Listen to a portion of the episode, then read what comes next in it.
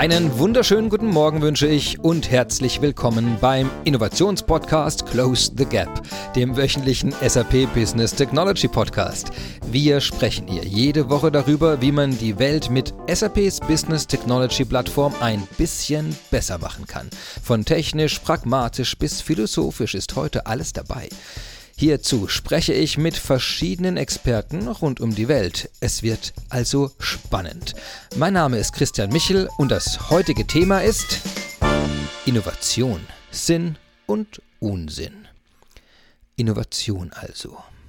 Wenn ich diesen Begriff in die Google-Suche eingebe, findet der Algorithmus innerhalb von 43 Millisekunden 866 Millionen Treffer. Es scheint also sich bei Innovation um einen sehr wichtigen Begriff zu handeln. Zum Vergleich, gebe ich den Begriff Kim Kardashian ein, findet die Suche 189 Millionen Treffer. Innovation scheint also mehr als viermal wichtiger zu sein als Kim Kardashian. Das ist beruhigend.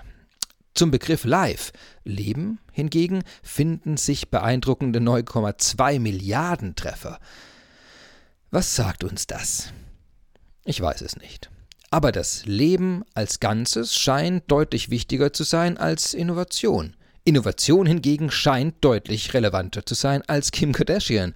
Das rechtfertigt aus meiner Sicht eine intensive Betrachtung dieses Themas in dieser Folge.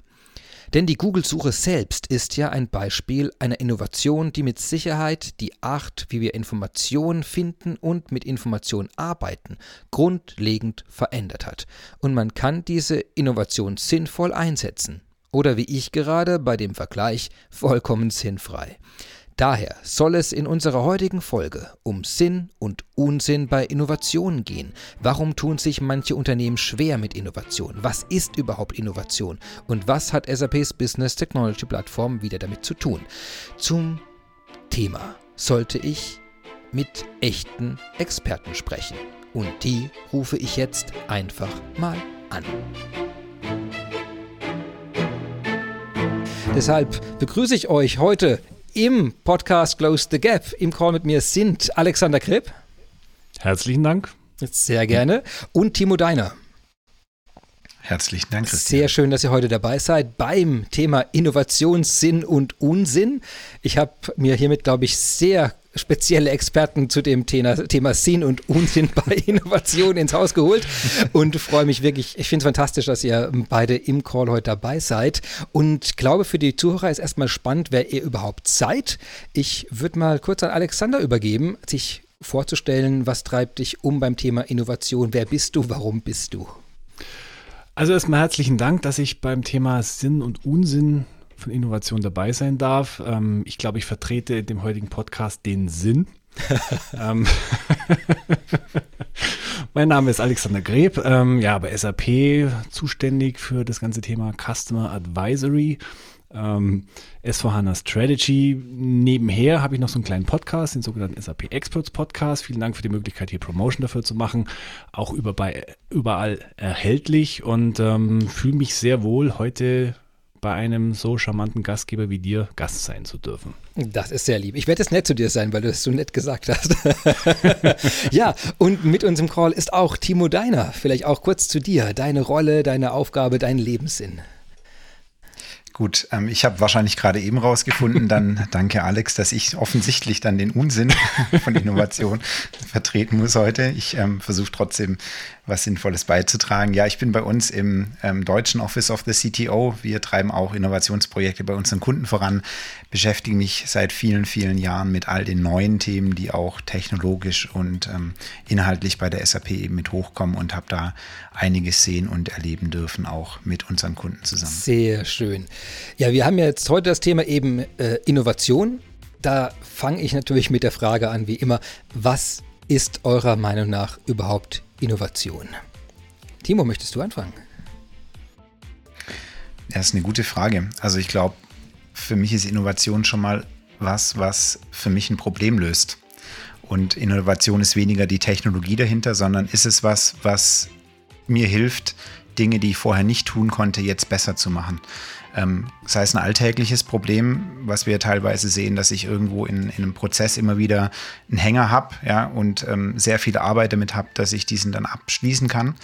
Und ich nutze jetzt neue Technologie, neue Schnittstellen, neue Frontends, wie auch immer, um, um das besser machen zu können. Das ist für mich schon Innovation.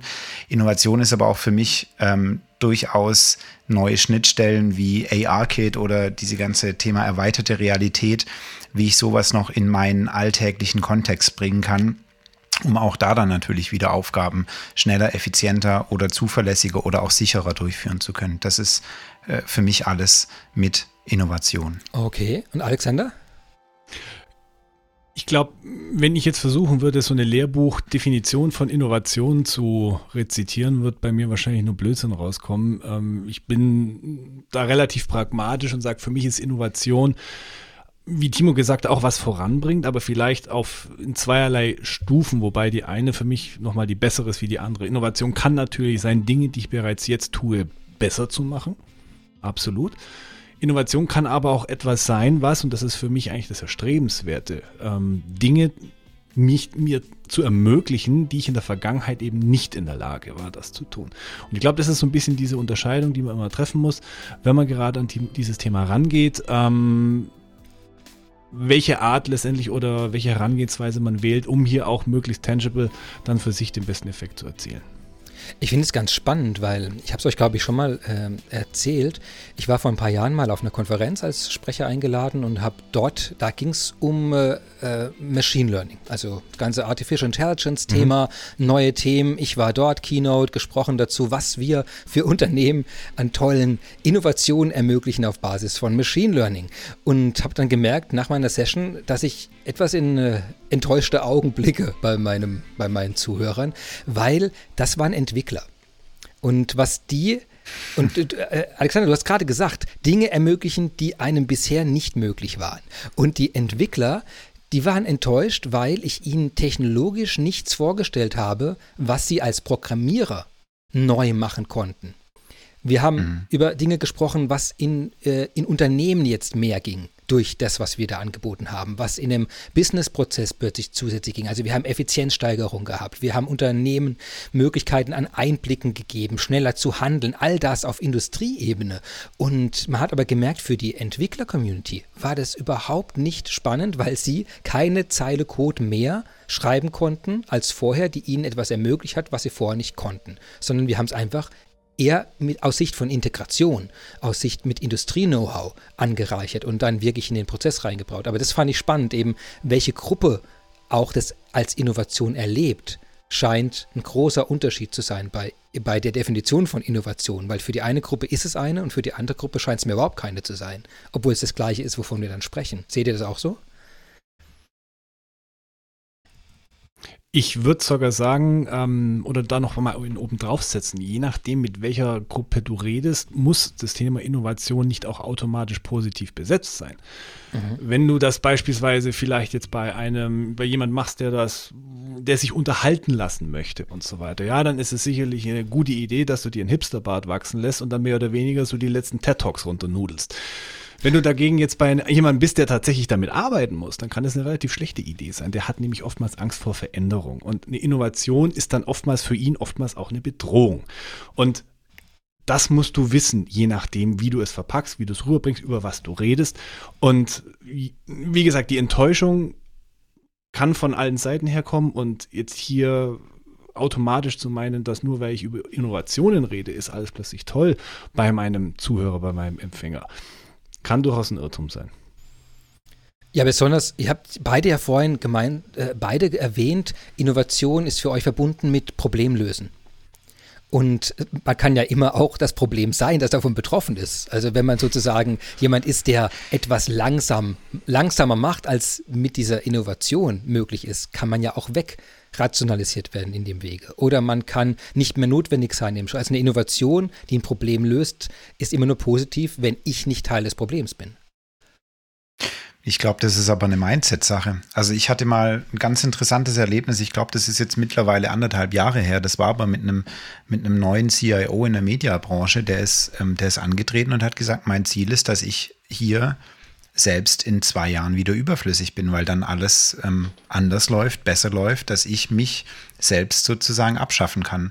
Und ich glaube, das ist halt auch was, was heute bei vielen Leuten stattfindet. Natürlich muss man seinen eigenen Status quo hinterfragen und ich kann jetzt nicht anfangen zu sagen, na, ich verhindere jetzt andere Dinge, nur damit ich selber im Unternehmen relevant bleibe, bin aber nicht bereit, mich zu ändern und mit meiner Einstellung zu ändern, sondern ich muss ja eher sagen, naja, im Rahmen von ich muss auch ständig lernen und mich ständig weiterentwickeln, kann ich ja auch relevant bleiben im Unternehmen. Und ich glaube, das ist halt der große Punkt. Die Zeiten, dass du einfach deinen Status quo verwaltest bis zur Rente, die sind jetzt halt seit einiger Zeit echt vorbei. Ja, und das ist halt, glaube ich, ein großer Punkt. Ich finde das spannend. Das ist ja fast so ein Motto, wo man sagt, äh, Bereitschaft, sich selbst abzuschaffen, ist vielleicht Voraussetzung für die Bereitschaft zur Innovation. Also überwinde dich selbst. Ähm, ja. Ich glaube aber, dass diese noble Einstellung ab und an etwas zu viel verlangt ist von deinem Adressaten, auf, an den du letztendlich deine Innovation hinrichtest. Er sagt ja keiner, dass du natürlich zum Kunden gehen musst und sagen musst, ich helfe dir jetzt, dass du dich selbst abschaffst. Ich, glaube, da muss man ich, schon ich, selber draufkommen. Ich, ich ermögliche Ihnen auf eine Metaebene vorzustoßen. Ähm, nein, also ich denke, ich, ich bin da absolut der Meinung, ähm, womit du das allerdings umgehen kannst, denke ich, ist, wir haben ja bereits ähm, schon mal in der Vergangenheit in, auf anderen Plattformen darüber geredet, ist, dass du das ganze Thema Innovation ist brauche ich ein englisches Wort, tangible angehst, also greifbar, umsetzbar und so weiter ja. und so fort. Ähm, das, das, zeigt sich immer in unterschiedlichen äh, Varianten und Fällen. Ich meine, wenn du jetzt beispielsweise den Kunden oder deinen Ansprechpartner von deiner Innovationskraft überzeugen willst, dann kannst du das ja auf zweierlei verschiedene Arten machen. Entweder du machst so ein bisschen die, ich sage jetzt mal, in Anführungszeichen Unterhaltungsangebershow, wo du ihm da mehr oder weniger die, die, größten, sexy, coolsten, tollsten Sachen zeigst. Das kann aber letztendlich dazu führen, dass du eine gewisse Distanz aufbaust, weil je, je abgefahrener das ist, was du ihm zeigst, desto faszinierender kann das natürlich sein, aber es kann natürlich auch beim Adressaten so eine gewisse Erkenntnis eigentlich ähm, erschaffen, dass das, was ich jetzt hier sehe, noch ein gutes Stück weit weg ist von dem, wo ich bin.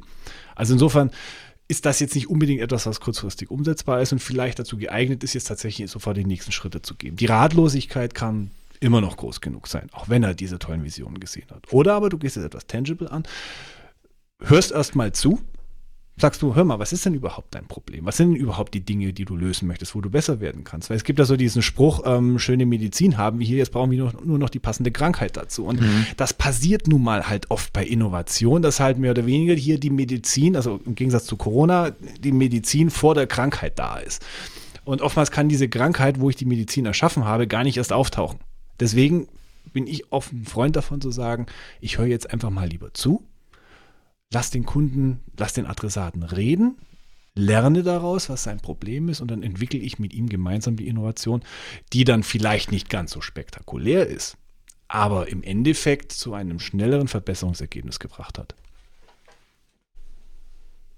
Ich glaube, da sprichst du halt was Gutes an. Also ich glaube, es sind halt zwei Dinge, Alex. Ne? Mit wem spreche ich? Spreche ich jetzt mit einem, mit einem äh, IT-Department, die das Thema in Anführungszeichen Innovation mal beleuchten wollen, falls ja. der Fachbereich dann zu ihnen kommt mhm. und äh, sie darauf vorbereitet sein wollen, dass sie wissen, wie jetzt, keine Ahnung, dein Beispiel, Christian, mit Machine Learning, dass sie wissen, wie das ungefähr funktioniert, was das mit den Modellen bedeutet, was das Retraining bedeutet. Die haben aber keinen konkreten Anwendungsfall. Die, das ist ja eher so, ich mache mich halt mal schlau, damit ich vorbereitet bin. Mhm. Aber aus meiner Erfahrung funktioniert halt dieser Working Backwards Ansatz und deswegen hatte ich gleich zu Beginn gesagt, welches Problem löst für mich? Das funktioniert halt perfekt, weil wenn wie du sagst, wenn du den Leuten zuhörst und verstehst, was sie eigentlich kümmert, ja. dann stellst du nachher vielleicht fest, dass Machine Learning gar nicht die Antwort drauf ist, sondern genau. dass du irgendwo anders eine Schraube drehen musst, um das Problem zu lösen. Und deswegen würde ich halt da viel, viel mehr Zeit rein investieren in, in das Verständnis des eigentlichen Problems und wie kann ich den, dem Kunden helfen, dieses Problem zu lösen und dann nachher zu gucken, was ist eigentlich die passende, ich sage jetzt mal Technologie oder Softwareantwort dann dazu, wie ich dann da vorangehen kann. Und ich glaube, den Fehler machen halt aus meiner Beobachtung heute noch sehr, sehr viele, dass ich halt einfach sage, ich habe da neue Software und die will ich jetzt irgendwo einsetzen, ne? Thema Medizin. Ja, ich, mir fällt es, ich mein, sorry, ja, Alex, du. Mir, mir ist noch was eingefallen. Ich finde so der Klassiker, den du ja immer bei SOAS hattest, ist, wenn du dann in so einer Diskussion drin bist, in so einem Gespräch, Gespräch drin bist und äh, es wird über Thematiken, über Herausforderungen, über Probleme geredet, dann kommt dann so aus dem Off so der Spruch, ja, kann man da nicht irgendwas mit Blockchain machen? ja. Klassiker. Ich habe Hunger. Kann man da nicht was mit Blockchain machen? Äh, haben Sie nicht was von Ratiofarm? ähm, also genau, das ist so eigentlich immer so dieser, dieses Thema, wo ich sage, äh, damit kann man eigentlich jegliche Innovation töten. Und das ist so dieser, dieser, dieser Abturner, der eigentlich niemanden letztendlich voranbringt. Kann natürlich sein, dass jetzt, wir müssen jetzt mal gucken, wie sich das sogenannte New Normal nach Corona jetzt entwickelt, dass wir so ein bisschen so, sage ich mal, diese, diese Exzesse dieser hier teilweise gab. Ähm, dass, dass wir davor ja. jetzt erstmal ein bisschen geheilt sind, weil jeder so ein bisschen eher gegroundet und, und, und geerdet ist nach der Erfahrung hier, wo man so ein bisschen, vielleicht kommen wir später noch dazu, was jetzt gerade im New Normal wichtig ist, aber das waren einfach, sage ich mal, so gewisse Exzesse, die dem ganzen Thema Innovation meiner Meinung nach nicht unbedingt immer weitergeholfen haben. Kann aber auch sein, da lasse ich gern mit mir sicherlich streiten, dass vielleicht solche Dinge so ein bisschen notwendig waren, um einfach mal gewisse sag mal, Schritte so weit nach vorne zu machen. Ähm, um letztendlich auf Basis von diesen Extremen äh, auf der einen Seite fast gar keine Innovation zu wagen und auf der anderen Seite hier mal der Technik willen, mal einfach mal was auszuprobieren, zu einem vernünftigen Mittel kommt, wo man sagt, okay, in meiner Situation mit der Technik, die hier in der Lage ist, ist dieses und jenes Thema auch wirklich vernünftig umsetzbar und das, der Rest ist zum Beispiel Firlefanz. Wie geht denn da jetzt ein Unternehmen aber mit um? Ich meine, Innovation ist ja, ist ja überaus schlecht planbar. Also du weißt weder, ob du es technisch überhaupt hinbekommst, noch ob es den Erfolg hat, noch was für eine Veränderung es in, bei der Personengruppe, die davon betroffen ist, auslöst. Also ich meine, hätte ich, wenn man es überlegt, wie sich die letzten 10, 20 Jahre alles durch Digitalisierung, durch Mobilisierung, durch Cloudifizierung verändert hat, man hätte ja nie gedacht, was für eine Wechselwirkung da zwischen den Personen, den Tools und den Prozessen stattfindet, sodass man eigentlich das überhaupt nicht plant, also nichts von dem, würde ich sagen, was wir heute, was sich durchgesetzt hat, war absehbar. Die meisten von den Firmen, die heute groß sind, waren an dem Punkt, äh, obwohl sie eine große Innovation geschaffen haben, äh, ein, mindestens einmal kurz davor pleite zu sein. Also, dass sie sich durchsetzen, ist äh, manchmal nur fast ein paar Zufällen geschuldet, dass, dass die es überlebt haben und es eben dann, ich meine, so Dotcom-Blase und alle möglichen Krisen, die danach noch kamen, hat ja wahnsinnig viele Firmen weggespült. Ich meine, damals Google war, glaube ich, einer der wenigen, die aus dieser Zeit lebendig rausgekommen mhm. sind und haben das auch mit dem entsprechenden Erfolg dann gemacht, aber auch um Jahre verzögert. Und ich glaube, das ist bei Innovation so eine, so eine Herausforderung, dass ein Unternehmen eigentlich ein für das Unternehmen ungewohntes Risiko eingehen muss. Hohes Investment, unklarer Ausgang.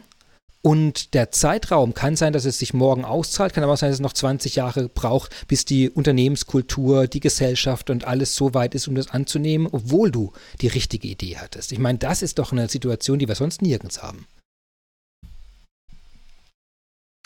Ja, sehe ich auch so. Aber am Ende ist es natürlich auch immer, ich, ich würde es trotzdem, es ist wie Zocken. Ja, ja genau. es ist ganz klar. Ähm, hätte jetzt jemand gesagt vor ein paar Jahren, wir müssen jetzt alles äh, auf Cloud machen mit unseren Office-Paketen und so weiter und so fort. Da kommt in vier Jahren irgendwas, wo wir innerhalb kürzester Zeit dazu gezwungen sind, im Homeoffice zu arbeiten.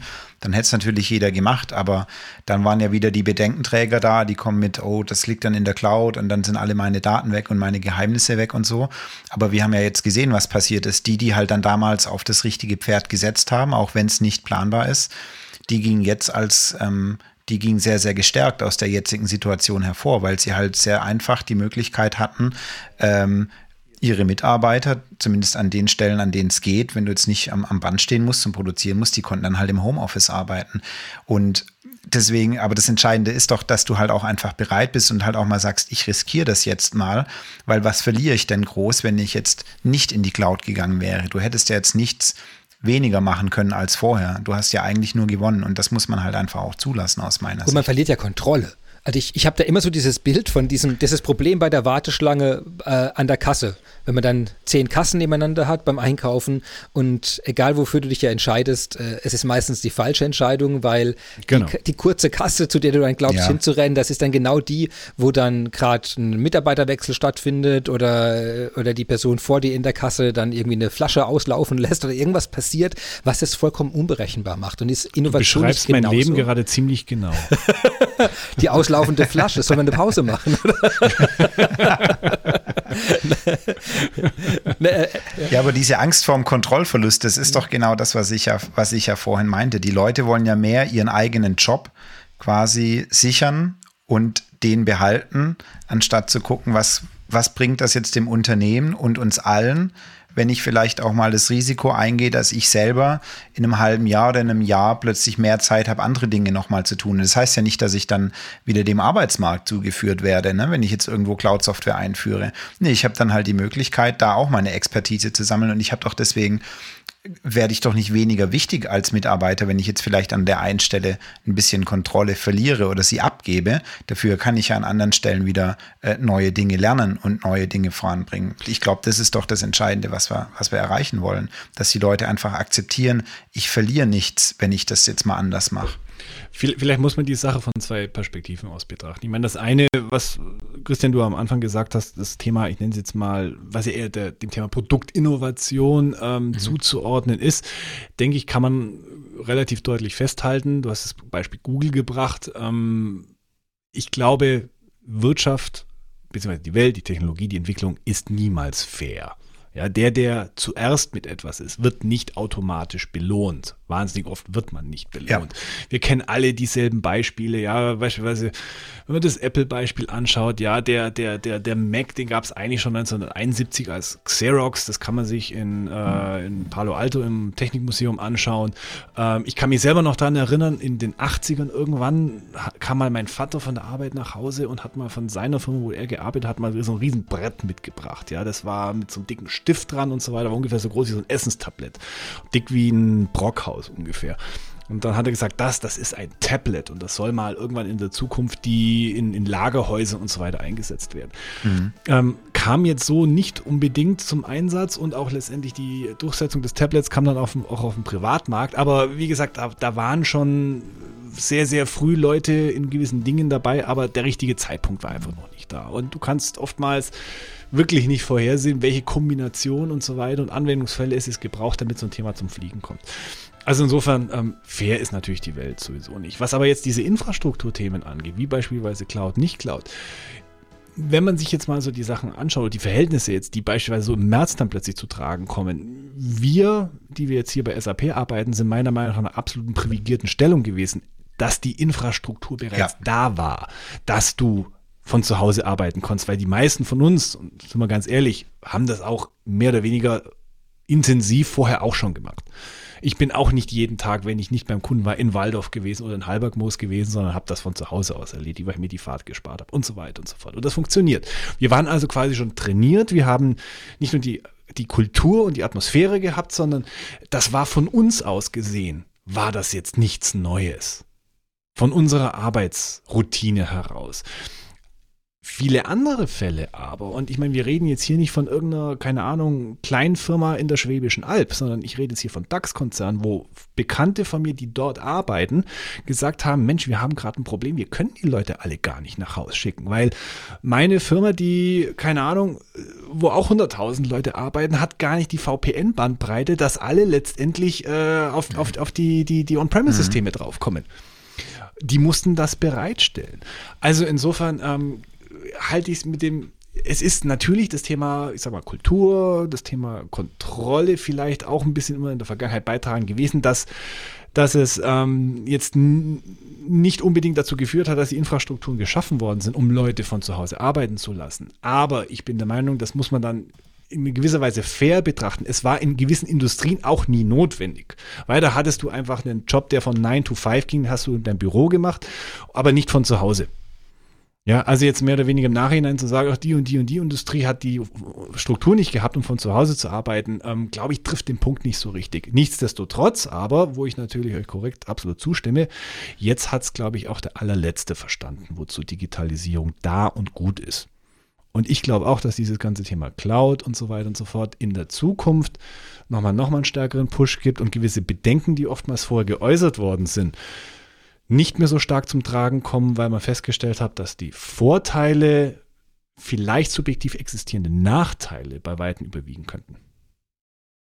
Meine, das Potenzial ist einfach bei einer Vernetzung, also egal auf welche Ebene man das macht, ob es über zur Kommunikation oder zum Triggern von irgendeinem Businessprozess da ist, ist ein vernetztes System einfach immer in der Lage, extrem leistungsfähige Prozesse obendrauf zu ermöglichen. Und ich glaube, das hat man, jede Art von Netzwerkeffekt äh, kriegst du dadurch und da drauf. Und das ist ja das, wo wir insgesamt hingehen. Ich glaube, eines der großen Innovationsthemen ist ja eben auch diese extreme Vernetzung aller Aspekte. Jetzt mit dem letzten Punkt mit Internet of Things, wo man dann wirklich echte physische Dinge mit Sensoren ausstattet, um die auch zu vernetzen. Und wenn ich da drauf dann, dann habe ich, dann habe ich ja darauf wirklich die Möglichkeit, das komplette Wissen, was wir über die letzten 40, 50 Jahre aus der Computerarchitektur ja auch haben. Wie arbeite ich drauf? Wie arbeite ich mit Pipelines? Wie kann ich zwischenspeichern? Wie kann ich optimieren? Wie mache ich voraussagende Analysen, um Entscheidungen noch besser zu treffen? Dann plötzlich ist das gesamte System ein, eigentlich ein Optimierungsproblem, das du auf dem System anwendest. Und ich glaube, da kommen wir jetzt langsam hin, dass man sagt, wir können alles wie Daten benutzen, also wir es benutzen, also wir tun, wir tun so, weil es entweder gibt es einen Zwilling davon, in der digitale, eine digitale Entsprechung, oder ich habe wirklich direkt Zugriff auf das Digitale und dann kann ich darauf alles, was wir an, an digitalen Techniken gelernt haben letzten Jahre, anwenden drauf. Und das ist einfach ein Innovationspotenzial, das wir, was ich glaube, immer noch nur am Anfang erst ausschöpfen was man da drauf machen kann. Wenn ich in Echtzeit weiß, welche Personen was wie machen, dann kann ich unfassbare äh, Optimierung drauf anwenden. Und das ist auf der einen Seite, und das ist immer das Politische, natürlich ein Gefahrenpotenzial, weil es ist volle Transparenz. Und ich sage immer, Demokratie basiert bisher darauf, dass man eigentlich nicht weiß, welche Person wie ist und was tut und wo ist. Also Wahlen ist ja immer, Wählen ist ja geheim zum gewissen Grad immer. Du hast dein Zettelchen, wirft es irgendwo rein und keiner weiß, was du gewählt hast. Im digitalen, wenn, wenn alle Welt sieht, wann du dich wo mit wem bewegst, wo du was liest, was du einkaufst, was du likest, was du nicht likest, was du teilst, dann ist natürlich erstmal von so einem System eine Frage, was wir als Voraussetzung in den letzten 100 Jahre hatten, äh, ein Grundpfeiler ja angesägt, nämlich dieses ganze, eine Person ist geheim. Und wir heute gehen in eine Ära rein, wo alles offen ist. Und ich glaube, wir haben es nur zwei Richtungen. Wir haben eine Seite zu sagen, wir wollen diesen Pfad der Innovation nicht nutzen. Wir arbeiten nicht auf den Daten, wir beschränken sie vollständig. Oder wir haben den anderen Pfad, wo man sagt, nein, wir, wir sehen das Risiko und wir müssen Techniken erarbeiten, um damit umzugehen, um der Person vielleicht in dem Rahmen doch wieder Privatsphäre oder sowas zu gewährleisten. Wir haben die Lösung heute nicht, weil die alten Techniken dafür nicht funktionieren. Aber wir wollen das Potenzial da oben drauf nutzen. Und ich glaube, wir sind jetzt gerade an diesem Scheidepunkt, wo wir uns fragen müssen. Manchmal mhm. sagt man, löscht die Daten wieder, speichert die Daten. Manche Länder entscheiden sich, das massiv zu nutzen darauf zu arbeiten, alle Daten der Bürger direkt als, als Quelle zu benutzen und darauf Algorithmen zu entwickeln. In Europa hat man ja mit Datenschutz einfach eine, eine höhere Sensibilität und sagt dann, na, wir brauchen da irgendwie einen anderen Ansatz, was uns Geschwindigkeit kostet bei dem Thema. Und ich merke und ich finde es eine ganz spannende Diskussion, weil da plötzlich Innovation unser System, Demokratie versus Nicht-Demokratie versus äh, gesellschaftliche Kultur, äh, plötzlich ko kommt alles zusammen und wird betroffen von dem, was wir jetzt einfach am Anfang als Innovation bezeichnet haben. Und es sägt an allem, was wir kennen. Und das finde ich schon krass, wenn man sich das vorstellt. Es ist ein wahnsinniges Potenzial, aber auf der anderen Seite auch, und wir haben vorhin gesagt, es ist auch ein äh, Bedrohungspotenzial drin. Und ich verstehe das total, dass sich viele Leute, auch manche zu Recht, weil ihre, weil sie eben als Teil des Problems einer Optimierung gesehen werden würden, äh, dass sich da bedroht fühlen. Ich meine, Themen Machine Learning, automatisierte Roboter oder ähm, autonomes Fahren, all das wird ja Berufsgruppen, die nicht einfach morgen plötzlich als Hochleistungsprogrammierer arbeiten, äh, wird diese Berufsgruppen ja wegwischen. Als Berufsgruppe. Und dafür muss sich eine Gesellschaft überlegen, wie sie damit umgeht. Und ich glaube, das ist ein großes Thema auch im Unternehmen, weil es das gleiche Thema hat. Sie hat Mitarbeiter, die können von der Innovation nicht mitgenommen werden. Die ganzen Prozesse im Unternehmen, wie Entscheidungen ablaufen, wie welche Geschwindigkeitsunternehmen hat, das alles ist ja von diesem neuen Ansatz, den wir haben, äh, in Frage gestellt. Und habt ihr da einen Zugang dazu? Also wo, habt ihr da einen Tipp für die Unternehmen oder seht ihr das überhaupt? Oder sagt der Christa, alles, das stimmt überhaupt nicht? Also dann wäre das meine Frage an euch. Also ich sage da jetzt mal was dazu. Ich glaube, du sprichst jetzt schon viele valide Punkte an, Christian. Muss man auch fair, fair bleiben und auch offen damit umgehen. Ich glaube, Innovation bedeutet natürlich auch immer ein Stück weit Verantwortung. Das ist ganz klar. Du hast es angesprochen mit den Daten, mit der Auswertbarkeit der Daten.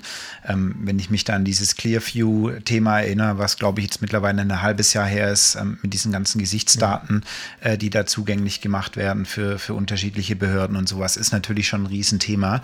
Ähm, das ist natürlich auch hierzulande gerne gleich wieder so ein Totschlagargument. Das ist ja auch das, was wir mit der Cloud gesehen hatten. Dann, dann verliere ich es, dann habe ich diesen Kontrollverlust wieder. Gleichzeitig behaupte ich aber halt auch, gerade weil natürlich in einer vernetzten und digitalen Welt erstmal per Definition keine Ländergrenzen existieren. Also das heißt, wenn ich ein Startup in Israel oder im Silicon Valley oder irgendwo habe, die jetzt das total abgefahrene Zeug machen, dann kann ich das jetzt, außer mit sehr, sehr vielen technischen Hürden in Deutschland erstmal gar nicht verhindern, dass das hier Fuß fasst, ja, und hier ankommt. Das wird halt einfach mitgenutzt. Das ist ja der Vorteil vom, vom Internet, diese, diese Vernetzung und dass es überall zugänglich ist. Gleichzeitig sage ich aber halt auch, ähm, ja, man muss damit umgehen und ich glaube, wenn man es jetzt in Unternehmenskontext zurückbringt und mal weg von diesem gesamtgesellschaftlichen, ähm, von dieser gesamtgesellschaftlichen Sicht und man bringt es jetzt in Unternehmen zurück, dann musst du es halt auch den Leuten erklären, was du eigentlich machst und was jetzt die Vorteile daraus sind und warum man Dinge eigentlich macht. Und ich erlebe selber sehr oft in meinem, in meinem Alltag, dass man irgendwelche Dinge erledigen muss und irgendwas wird gemacht und es ist einem erstmal selber gar nicht klar, warum das jetzt alles so genutzt wird und, und verwendet wird von diesem System und so weiter und so fort. Wenn es einem aber transparent gemacht wird, warum da sind wir auch wieder beim Thema Stammdaten und so weiter, kann man ja auf, auf alles anwenden, warum es wichtig ist, dass die Sachen da sind und dass ich das so nutze. Und mir das selber dann auch klar ist, dann bin ich vielleicht auch eher bereit, Teil dieser, ich nenne es jetzt einfach mal, dieser Innovationsreise dann eben zu werden, ohne dass man sagt, dein oder unser Ziel ist jetzt, dass dein Job überflüssig ist, sondern nein, unser Ziel ist, dass wir dich auf der Reise mitnehmen und ähm, dann werden wir dich auch dorthin mitentwickeln, dass du dann einfach Teil dieser Reise bleibst. Und das ist das, was ich mit Thema Verantwortung halt auch meine. Vielleicht ein paar Punkte dazu, die ich sehr Gerne. interessant fand zu dem, was ihr beide da gerade gesagt habt. Ähm, Christian, ich habe von dir die eine Definition für Demokratie sehr interessant gefunden. Mit Demokratie ist ja im Geheimen. Was eine sehr positive Ansicht ist, weil ich dachte, so gerade in den letzten drei Jahren war so die gültige Definition von Demokratie eher, dass jeder die Politiker bekommt, die er verdient. ähm, nein, ich denke, in dem Fall geht es hauptsächlich darum, weil du gesagt hast, das Thema digitaler Zwilling als Innovation. Ich, ich finde das gar nicht so innovativ. Digital, der digitale Zwilling ist ein eigentlich uraltes Konzept. Wenn ich bereits vor 20 Jahren mehr oder weniger in einem Planungssystem, in einem, sei es APO der Urversion, die Öffnungszeiten meiner Maschine eingegeben habe, habe ich damit bereits einen digitalen Zwilling erschaffen. Der war zwar relativ rudimentär und hat jetzt nicht so viel Informationen über das, was ich hiermit abgebildet habe, abgegeben. Aber es war bereits die erste Version eines digitalen Zwillings. Es war ein Vertreter auf digitaler Basis. Und da kann man auch viel weiter zurückgehen, wo es das auch schon gab. Das wird jetzt aber aufgrund halt neuer Technologie immer feiner und immer feiner und immer feiner. Und das Abbild dieses Zwillings bis hin zu, sage ich mal, Remote äh, Maintenance und so weiter und so fort wird jetzt natürlich immer genauer, genauer, genauer, genauer. Ja, und, es wird, und es wird breiter. Ich meine, vorhin meine, meine Aussage sollte gar nicht sein, dass der digitale Zwilling mhm. die Innovation ist, sondern das systematische Anwenden. Genau, ja. Also, dass wir alles, äh, für mhm. alles digitale Entsprechungen erzeugen, wo es die nicht gibt und damit eine Vernetzung der Gesamtwelt herstellen. Das ist das Neue. Wir, wir ja. quasi, ich nenne es immer Borg Society. Will immer mal ein Buch ja. schreiben, das ich so nenne, weil ich sage, es ist eigentlich, du bettest, ist ein bisschen ein gruseliges Bild, aber es ist positiver gemeint, als es dann ist. Aber das ist so ein Gefühl, was man hat. Ähm, du nimmst quasi alles, alle Menschen, die es gibt, oder alle Dinge auch, die mhm. es gibt, und, und baust die in diesen Kubus ein und vernetzt die maximal und kannst dann eben darauf deine Algorithmen anwenden. Und das ist, mhm. das ist eine und das ist für aber mich wirklich, das ist eine strukturelle Innovation, die ich jetzt äh, äh, wo ich sagen würde, das ist schon sehr neu jetzt, dass man das, dass man das tut. Aber eine digitale Entsprechung von einem Objekt oder einem Menschen, ich meine, ja, das gibt es wahrscheinlich von fast Tag 1 der, der digitalen Welt. Ja. Gen genau, und das, was wirklich neu ist, meiner Meinung nach, beziehungsweise jetzt erst in den letzten Jahren entstanden ist, dass jeder von uns damit angefangen hat, ähm, seinen eigenen digitalen Zwilling zu erstellen, den er auch gestaltet oder missgestaltet oder was auch immer, indem er mehr oder weniger ein Social-Media-Profil hat. Ein Social-Media-Profil ist für dich ein, für mich ein, eine Art digitaler Zwilling, den ein Mensch von sich hergestellt hat. Natürlich ist das nicht immer das war so ein bisschen ja die Angst am, am, am Anfang, dass das nicht so unbedingt zutreffen wird, weil jeder stellt sich nur auf so eine gewisse Art dar, wie man sich dargestellt haben will. Ich denke, wenn man allerdings immer wieder mal so gewisse Posts von Leuten anschaut, man merkt schon ganz genau, wie die einzelnen Leute drauf sind. Also insofern sind diese digitalen Social-Media-Zwillinge doch auch wiederum sehr, sehr zutreffend. Ich denke aber, was eher mhm. die Herausforderung wird, ist, dass, ähm, dass diese Art von Innovation, die jetzt wie gesagt, ich bleibe dabei. Ich, ich finde das nicht besonders neu, jetzt hier so einen digitalen Zwilling zu schaffen. Was aber neu ist, ist mehr oder weniger in dieser, diesem Gesamtkontext ähm, die vernünftige, der vernünftige Einsatz genau eben dasselbe. Und hier letztendlich ist eigentlich dann entscheidend, in welche Richtung wir unsere Innovation betreiben. Ich meine, es gibt ja so dieses klassische Zwei-Node-Modell, wo man sagt, okay, ich habe hier meine Core-Geschichten, ich habe hier meine Edge-Geschichten und Innovation, das findet im Edge-Bereich statt. Das ist dann das, was alles so cool und sexy ist. Ähm, man stellt allerdings relativ schnell fest, dass sowas dann ins Leere läuft, wenn ich quasi in meinem Core-Bereich nicht die Möglichkeit geschaffen habe, das, was ich dort an Informationen gewinne, auch wirklich umzusetzen. Und das ist, denke ich, das oder die Herausforderung der nächsten Jahre, ja, dass man letztendlich ähm, schaut, dass diese beiden Ebenen ein, ich sage jetzt mal, gleichwertige Höhe besitzen, ähm, um, wenn die eine der anderen davon galoppiert, ähm, nicht letztendlich Aktivitäten erschaffen zu haben, die quasi ins Leere laufen. Kannst du mal die beiden Ebenen benennen? Ich bin Core nicht ganz sicher. Ja. Core, wie gesagt, ist mehr oder weniger, du kannst es, ich übertrage es mal auf das typische Geschäft oder auf typische Systeme. Core sind letztendlich deine Core-Systeme, dein klassisches ERP und so weiter und so fort, wo du letztendlich deine Standard, deine Kerngeschäftsprozesse letztendlich mhm. ausführst. Edge dagegen ist wiederum so ein bisschen so die Ebene, die, ähm, wo du sagst, da möchte ich schnell Innovationen ausüben. Das ist ein Modell, was relativ schnell auch unter Kritik gekommen ist, weil dann Firmen angefangen haben, zwei verschiedene IT-Bereiche zu gründen. So, du bist jetzt für das ganze Core-Thema zuständig, du bist jetzt für das ganze Edge-Thema zuständig und die einen sind halt langsam und die anderen sind halt schnell. Und das hat irgendwie überhaupt nicht zusammengepasst. Ähm, weil du kannst meiner Meinung nach die Sachen nicht unbedingt trennen. Ich finde allerdings vom, vom, vom Gedanken ähm, ist das gar nicht mal so falsch, dass du sicherlich auch in deiner, sag mal, Ausgestaltung deines Wirtschaftens natürlich eine Art Kerngeschäft hast, das letztendlich um immer neue Edge-Themen, das sind also quasi deine Innovationen, die du auch in deine Produkte reinbringst, erweitert werden. Und die müssen aber natürlich dein zukünftiges Kerngeschäft sein, dein zukünftiger Core. Alles, was in deinem Core drin ist, war zu einem gewissen Zeitpunkt in der Vergangenheit irgendwann mal edgy. Mhm. Um es mal so zu formulieren. Insofern ist es wichtig, um die eigene Innovationsfähigkeit aufrechtzuerhalten, dass du quasi es schaffst, so einen Kreislauf zu erzeugen, wo quasi dein Edge-Bereich, da wo du Dinge ausprobierst, da wo du Dinge neu machst, dein Core fütterst. Wir können das zum Beispiel gerade an der Automobilindustrie sehen. Da haben wir letztendlich, ähm, sagen wir, unsere klassischen Automobilhersteller, die sich relativ lang im Core-Bereich ausgeruht haben, stellen jetzt fest, oh, da kommt jetzt hier so ein, so ein komischer Milliardär aus USA, der überholt uns ganz gewaltig mit seiner Elektrik. Jetzt versucht das auch jeder. Aber man stellt so fest, so die einen oder anderen Initiativen, da haben so die Elektroautos keine richtigen Nachfolger. Ich glaube, wir wissen schon, welche, welche Modelle wir meinen. So richtig ins Fliegen gekommen ist es bei uns noch nicht so richtig. Und da merkt man eben genau, was das ist. Es gibt hier eine Disjunktivität zwischen auf der einen Seite deiner, deinem Edge, deinen Edge-Innovationen und deinem Kerngeschäft. Du schaffst es nicht, anscheinend in diesem Bereich die neuen Dinge Teil deines zukünftigen Kerngeschäfts werden zu lassen. Und das, denke ich, ist für mich der wichtigste Ansatz für die Zukunft. Ich würde es sogar noch ein bisschen extremer ausdrücken, Alex. Ähm, dein Core finanziert heute deine Edge. Ja.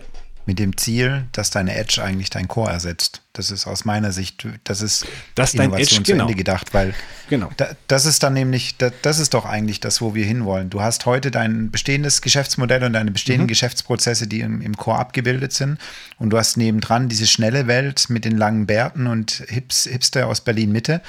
Ähm, die bauen irgendwas Neues und die mhm. werden finanziert, weil sie am Anfang erstmal gar nicht profitabel sind und erstmal nur richtig viel Geld kosten. Ja.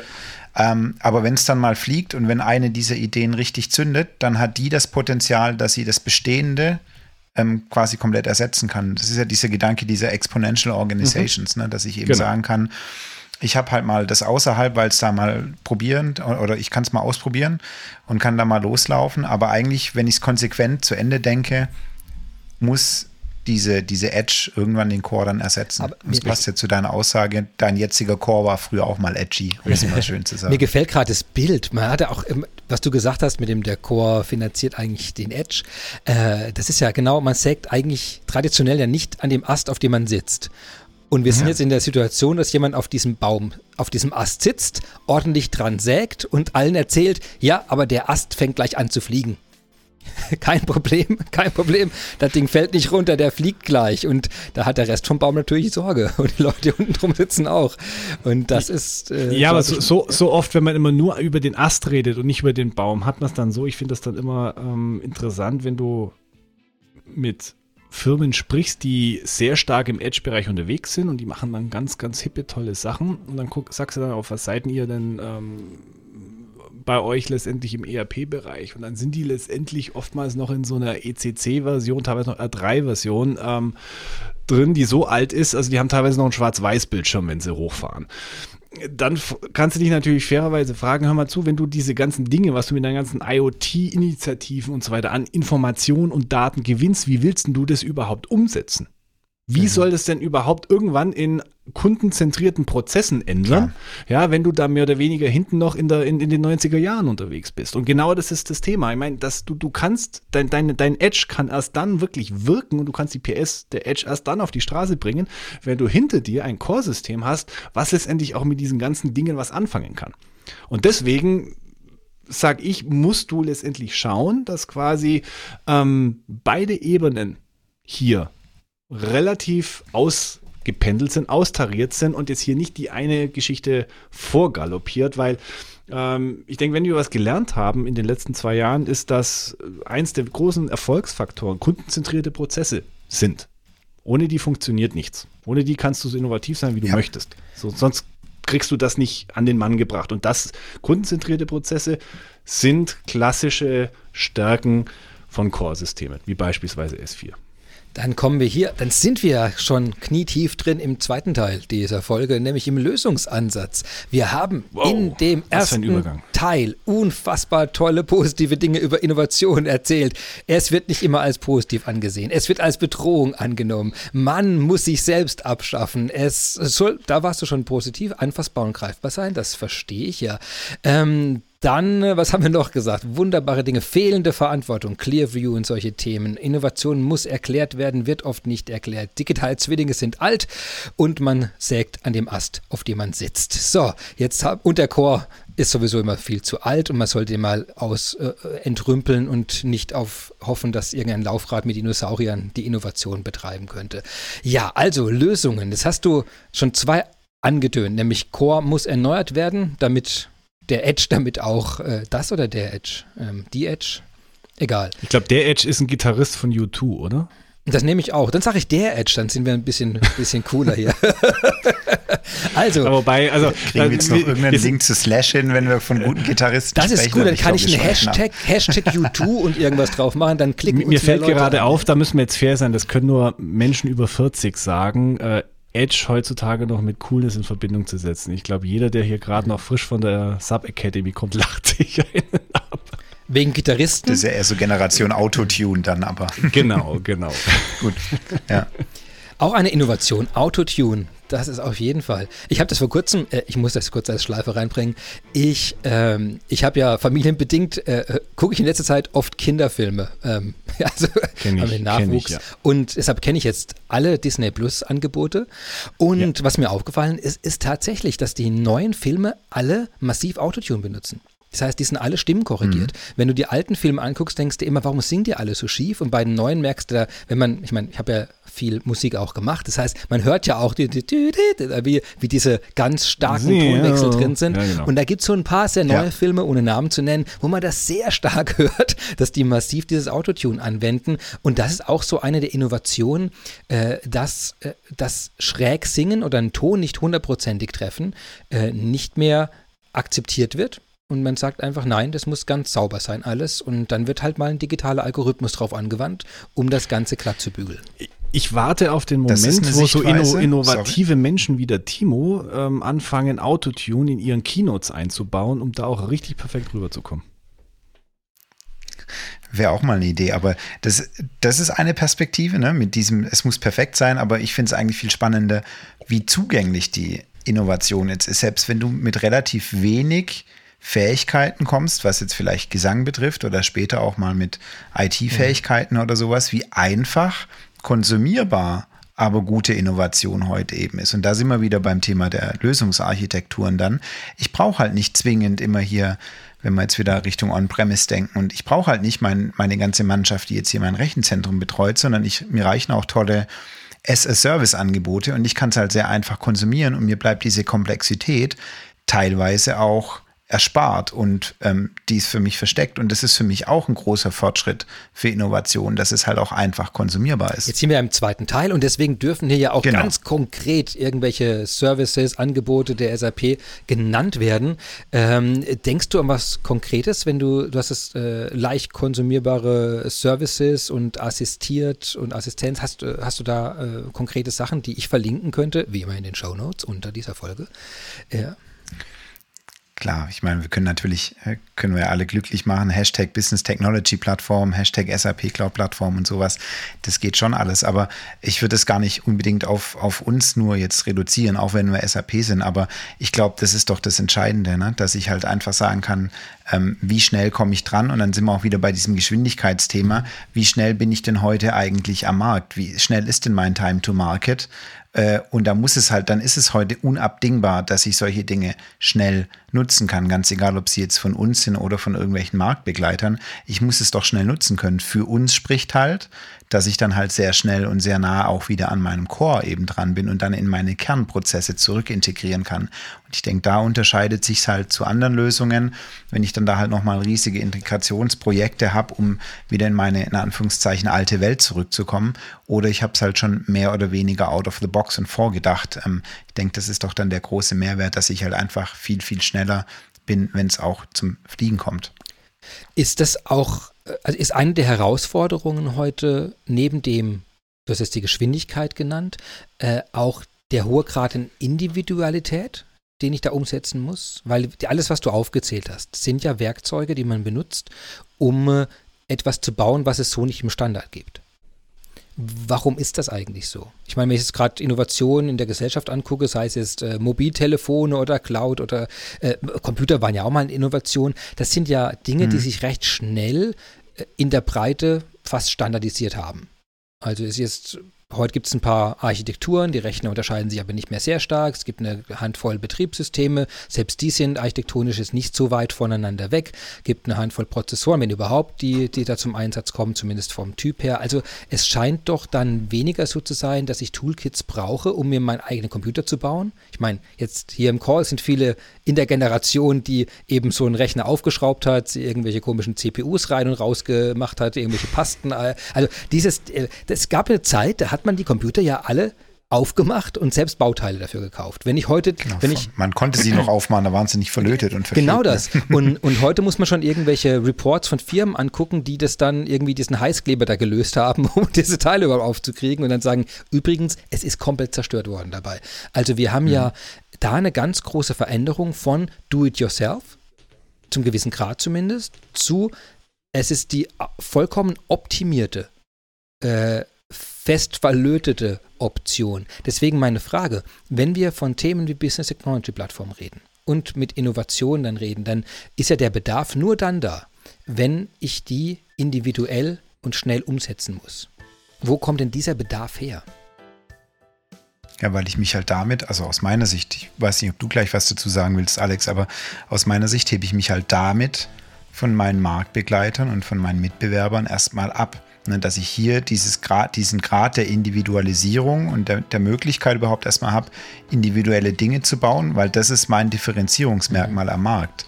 Und wenn ich das halt schnell und einfach nutzen kann und damit auch ähm, realisieren kann, habe ich doch den Vorteil. Ich habe heute noch nicht den Vorteil, dass ich das Zeug, wenn wir bei der, bei der Computergeschichte sind, wieder alles selber zusammenschraube und da die beste Grafikkarte und sonst was reinmache.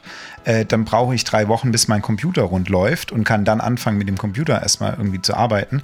Oder ich nehme halt einfach ein Ding aus dem Regal, der ist schon zusammenbaut, das ist schon relativ Best Practice und kann dann halt anfangen, diese, diese differenzierenden Dinge zu tun. Das ist doch aus meiner Sicht der, der große Vorteil. Und deswegen nutzen wir sowas wie Cloud-Angebote, ja, weil ich mich da deutlich besser und schneller differenzieren kann. Jein. Ich habe da eine differenzierte Meinung. In dem Gerne. Fall, ähm, ja, ich erinnere mich auch noch an die Zeit, wo, man, wo ich an der Auto-Exec-Bud äh, rumgemacht habe und dann hat irgendwie der Rechner sich nicht mehr richtig starten lassen und dann hat man es wieder reparieren dürfen. Bin auch froh, dass die Zeiten rum sind. Ich denke, es gibt durchaus, ich sage es mal, unterschiedliche Bereiche, wo diese Themen unterschiedlich schnell und stark zum Fliegen kommen, beziehungsweise in unterschiedlichen ähm, Ausprägungen. Auf der einen Seite dort, wo, sage ich mal, wenn wir über das Thema Cloud sprechen, wo Cloud Native, also das, was man, egal wie man es nennt, ob man es Public Cloud oder Cloud, ähm, so diese richtigen Standard-Cloud-Themen ähm, sieht, und wo, wo, die besonders stark unterwegs sind und diese enormen Raten, Wachstumsraten auch ähm, erreichen, das sind ja Commodity-Prozesse. Prozesse, ja. Finance, Sales, HR und so weiter und so fort. Also dort, wo es tatsächlich Standards gibt, die für jeden kommunizierbar sind, wo auch jeder das Verständnis hat, ja Mensch, da ist jetzt eine Firma A, Firma B und Firma C, die arbeiten da alle gleich. Da macht es auch gar keinen Sinn, dass ich das letztendlich neu für mich selber baue, wenn das ein anderer vorher vielleicht sich schon mhm. viel bessere Gedanken gemacht hat. Das will ich doch ja. als Service aus der Cloud heraus kommunizieren. Insofern auf jeden Fall ich meine, ich bin jetzt von, vom Herzen her ein Logistiker. Ich sage immer, die Geld verdient allerdings wird mehr oder weniger im differenzierenden Prozessbereich, sprich Logistik, Fertigung etc. Dort allerdings unterscheiden sich ja Firmen A und Firmen B oftmals relativ stark. Dort letztendlich setze ich ja meine Strategie um, wenn es um genau solche Themen geht. Ähm, hier sind eigentlich andere Themen oftmals noch wichtiger, als Dinge schnell zu konsumieren zu können, nämlich meine eigene Idee schnell umzusetzen. Also insofern ist das jetzt eher weniger vielleicht ein Service, den ich aus der Cloud erziehen möchte, sondern eine Plattform, die mich in die Lage versetzt, meine differenzierenden Ideen schneller umzusetzen. Man merkt zum Beispiel auch relativ stark, wo einzelne intelligente Technologien eher eingesetzt werden. Also das ganze Thema ähm, Robotic Process Automatization und so weiter. Also wo es darum geht, immer wiederkehrende Prozesse zu automatisieren, aus der manuellen Tätigkeit herauszuholen, das ist sehr stark im Commodity-Bereich. Ja, eben in diesen Prozessen, die wir bereits äh, gerade ange angemerkt hat, wo es auch um, sagen wir mal, schnell den Auftrag durchzuleiten bis zu einem Zeitpunkt, wo es oder zu einem Prozessstand, wo es dann letztendlich geht, andere Dinge zu erreichen. Wenn es allerdings darum geht, beispielsweise individuell agieren zu können. Ja, da bin ich eher im Machine Learning Bereich unterwegs, weil da geht es zum Beispiel darum, so meiner Meinung nach immer noch so sensationelle Möglichkeiten ähm, umzusetzen, wie echtes Insight to Action, wie beispielsweise im Bereich äh, den mir jetzt so eine Art DDMRP bildet. Also wo quasi das System mir vorschlägt, hör mal zu, ich habe jetzt mal hier sämtliche Bedarfe geprüft, die du hast. Ich habe auch deine gesamte Einkaufsdatenlandschaft mir angeschaut und das hat sich jetzt verändert. Deswegen bin ich der Meinung, dass du andere Bestandshöhen in deinen Materialstufen hast, weil da hast du ein bisschen zu wenig, um deine Flexibilität zu erhalten ähm, brauchst du vielleicht da ein bisschen mehr Bestand, aber du hast da zum Beispiel zu viel Bestand, schau, dass du den abbaust. Und ich selber nicht mal das, ich, ich, muss das nur akzeptieren, diesen Lösungsvorschlag. Ich muss nur auf Accept drücken und das System wandelt den Rest für mich um. Ich muss selber keine Parameter verändern, sondern ich bin hier automatisiert unterwegs. Und das ist für mich eigentlich ähm, das, was in diesem Bereich für mich die größere Innovation ist, dass das System mit intelligenten Technologien, das kann auch gerne aus der Cloud sein, aber es muss nicht notwendigerweise Cloud sein. Wichtiger ist, Attention Support zu bekommen vom System, das mich eben darauf hinweist, in diesen Bereichen, schau hier, schau da, das ist das Interessante, ähm, was für dich jetzt äh, eine Rolle spielen kann und mir hier dementsprechend Lösungen bietet. Also meine Bedürfnisse oder meine Anforderungen an die Infrastruktur sind hier in diesen beiden Bereichen der Prozesse durchaus unterschiedlich. Aber, sorry, wenn ich jetzt da mal so blöd nachfrage, es ist doch trotzdem Standardsoftware, die das macht. Also du fängst doch nicht an, den Machine Learning Algorithmus und das Modell dahinter neu zu entwickeln, sondern du fütterst das ja mit Daten und Standardsoftware sagt dir halt was mit deinen Daten, die bei dir entstanden sind. Und dann ist ja eher die Frage Datenversorgung und Datenverfügbarkeit mhm. so ein Thema. Mhm. Aber das, was dir vorgeschlagen wird, das macht doch auch wieder Standardsoftware. Und dann sind wir ja wieder beieinander. Das, das, das kann durchaus Standardsoftware sein. Nur, es kann, wie gesagt, diverse, ich sage jetzt mal, Themen geben, die hochspezialisiert sind.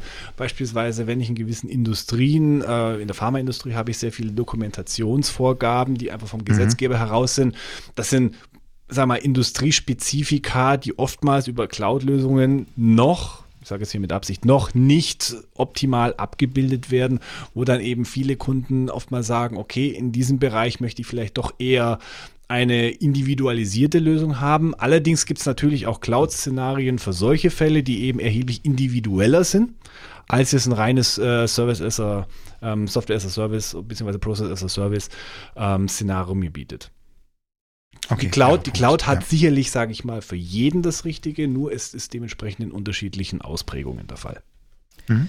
Okay, Lässt sich das dann so beschreiben, Innovation braucht man dann, wenn man entweder mehr Geschwindigkeit an irgendeinem Schritt braucht, also dann eben in Form von Automatisierung umgesetzt oder von Vorschlagssystemen oder Zugang zu Informationen, also irgendwo, du willst schneller werden, wer auch immer, dadurch dann beiträgt. Oder das Zweite, du hast einen hohen Wunsch nach Individualisierung. Also das sind das, sind das die beiden äh, Dreh, Drehregler, an denen ich, wo ich mich frage, also Innovation, wenn ich eine Sache weder individualisieren muss, noch schnell brauche, dann warte ich auf einen Standard, oder? Ich glaube, ich äh, mache jetzt etwas, wo der Timo und ich schon mal vor ein paar Tagen gesagt haben, zitiere dich niemals selbst. Ähm, das kommt ein bisschen komisch vor. Hast du, das ist so meta, das gefällt mir. Du zitierst dich selbst mit dem Satz, zitiere dich nie selbst. Zitiere dich das niemals ist, das selbst. Ist, das ist quadratisches sich selbst zitieren. Next das, das, das, ist so nach dem Motto mit, ich, ich, ich will ihm nicht zu nahe treten und tu es aber genau in dem Moment. Genau, genau. Ähm, Dürfte ich Sie mal fragen, Nein. Genau, ich hoffe, es ist Ihnen nicht unangenehm. ähm, nein, wir haben ja am Anfang gesagt, ja. dass es vielleicht, dass Innovation durchaus sein kann, Dinge schneller zu tun als in der Vergangenheit, aber vielleicht ist so der, doch die nächste Stufe eher doch nicht dieselben Dinge weiterhin zu tun, sondern Dinge zu tun, wo du nicht in der Lage warst, vorher zu tun. Ähm, ich denke, das ist einfach mal schneller zu sein, kann durchaus weiterhelfen. Ähm, ich denke aber, dass das allein nicht unbedingt einem den Fisch vom Teller holt, sondern du brauchst nur einen Wettbewerber zu haben, der sich eben nicht damit zufrieden gibt, das als Bekannte ein bisschen schneller zu tun, sondern der sagt, hey, ich habe da hier einfach mehr Anspruch, ich habe hier einfach mehr Motivation, ja. ich möchte die Dinge eben schon besser machen und dann hab, hat der andere mir gegenüber einen Vorteil. Ich meine, man, ja, das, man, man ist, ja das ist die Frage, die ich, genau darum ging es mir. Also äh, ich habe ich hab vorhin versucht, ein bisschen das in die Begriffe zu übersetzen, was ich glaube verstanden zu haben. Und da habe ich immer gesagt, entweder ist es die Kategorie 1, Geschwindigkeit, schneller mhm. oder es ist auf irgendeine Gruppe wird individualisierter zugeschnitten. Sei es durch eine Funktion, die dieser Gruppe äh, gerechter wird oder ähm, du hast vorhin ja, äh, das scheinen mir die beiden Gruppen zu sein, die ich dann habe. Weil die Frage ist ja immer, äh, wenn ich jetzt eine Lösung suche, ist ja der erste Schritt, wir haben es im ersten Teil ja diskutiert, was ist der Ist-Zustand? Was ist das Problem? Überhaupt? Ja. Und äh, was ist das mhm. zu Innovation gehörende Problem, finde ich manchmal gar nicht so trivial, weil die Innovation, ihr habt es ja vorhin auch gut beschrieben, oft daraus geboren ist, dass irgendjemand, der einfach Spaß hat, Dinge zu basteln, einfach mal was bastelt. Und dann stellt das vor mhm. und dann finden Leute das irgendwie ansprechend. Das heißt aber eben noch nicht, dass es dem Unternehmen irgendwas bringt. Und ich versuche das irgendwie zu übersetzen. Was ist denn woran erkenne ich denn jetzt, also wo ich mich fragen muss, okay, ist irgendwas zu langsam oder ist eine Gruppe da, auf die es nicht genügend zugeschnitten ist. Wo ich mich frage gerade einfach, wenn das eigentlich zwei so ganz handfeste Sachen, wo ich sage, okay, guckt euch das an, guckt euch euren Vertrieb an, guckt euch eure HR-Mitarbeiter an, guckt euch die Leute in den Werkshallen an, guckt euch die Fahrer an, wen auch immer, fragt euch, ist es zu langsam? Was ihr machen, könntet ihr euch mit Innovation Geschwindigkeit gewinnen oder merkt ihr, dass diese Gruppe etwas Spezielles braucht, was es im Standard so nicht gibt? Und sind das nicht die beiden Sachen, wo man sagen kann, okay, jetzt verstehe ich auch, warum ich welche Teile der Business Technology Plattform benutzen will? Weil ich eben sage, ich könnte Analytics zur Verfügung stellen. Die brauchen vielleicht eine Mobilapplikation, vielleicht brauchen die eine Automatisierung, brauchen die eine Integration von zwei Systemen, weil sie nicht immer von Rechner zu Rechner laufen sollen. Das ist so, was ich mich, äh, eine Automatisierung, Ganz das frage ich mich gerade ganz ehrlich, wenn, wenn es um das Thema Geschwindigkeit geht, ein Kunde, der zu mir sagt ähm, oder mit mir über Geschwindigkeit reden möchte, versuche ich ehrlich gesagt davon abzubringen. Weil Geschwindigkeit allein, wann redest du über Geschwindigkeit? Zum Beispiel mein MRP dauert mir zu lange. Ähm, oh, ein, also ein Beispiel. Ich, muss, muss ich, ich, muss da sofort rein. Also, ich habe einen Pizzaservice. Erzähl mal. Hier. Ja, also hier mhm. bei uns in der Stadt gibt es mehrere Pizzaservice. Mhm. Ich rufe den an und wir haben wirklich einen, du rufst an, 15 Minuten später hast du eine unfassbar gute Pizza bei dir an der Türe stehen. Und der mhm. ist absolut verlässlich. Das heißt, verlässlich, ah, ich rufe den an, planbar, der schnellste Pizzaservice, den wir hier haben. Und ich rufe nur noch den an. Wo ich Würdest sage, du ihn auch anrufen, wenn er zwar der schnellste wäre, aber nicht verlässlich wäre. Gut, er kann schnell kommen, aber nicht immer. Und die Pizza dagegen ist nicht unbedingt so das Wahre. Also, Geschwind also ich meine, gut, also ich meine, Geschwindigkeit impliziert natürlich, dass das auch kommt. Also sonst wäre es ja keine Geschwindigkeit. Also wenn du nicht verlässlich, gut, vielleicht kann man das so sehen, aber ich würde es da sagen, ich sehe die mal zusammen, die beiden Aspekte. Aber ich habe mir genau die Frage gestellt, wo ist jetzt, wo kippt das eigentlich, dass mhm. er der Schlechtere sein dürfte. Wie viel schlechter dürfte er sein? Und ich habe schon gemerkt, die Geschwindigkeit ist für mich doch ein sehr hoher Faktor da drin. Mhm. Wenn ich Hunger habe und kann anrufen, dann sage ich ja, hm, wenn es jetzt die, zum aber, Beispiel, es gibt es hier unten am Berg, ich laufe hier runter, ich brauche 20 Minuten zu Fuß, laufe zu einer Pizzeria, die macht eine noch bessere Pizza. Ich gehe nicht mhm. hin, weil ich hin muss. Ich nehme den Planbaren, der auf mir das bringt, also Individualisierung plus Geschwindigkeit. Und das liebe ich an dem. Und bei dem bestelle ich nur noch. Deswegen stelle ich die Frage, ist eine Innovation nicht dann doch auf Geschwindigkeit sehr stark äh, äh, zu fokussieren. Nein, und weißt du warum? Und jetzt mache ich einen Vier-Punkte-Korbwurf. Weil eigentlich geht es dir doch nicht um die Geschwindigkeit. Eigentlich geht es dir doch in diesem Fall um die perfekte Customer Experience. Und insofern ist Geschwindigkeit nur ein Teil davon. Die perfekte Customer Experience. Ich sehe es hier, dass der Timo sich schon die Haare geht.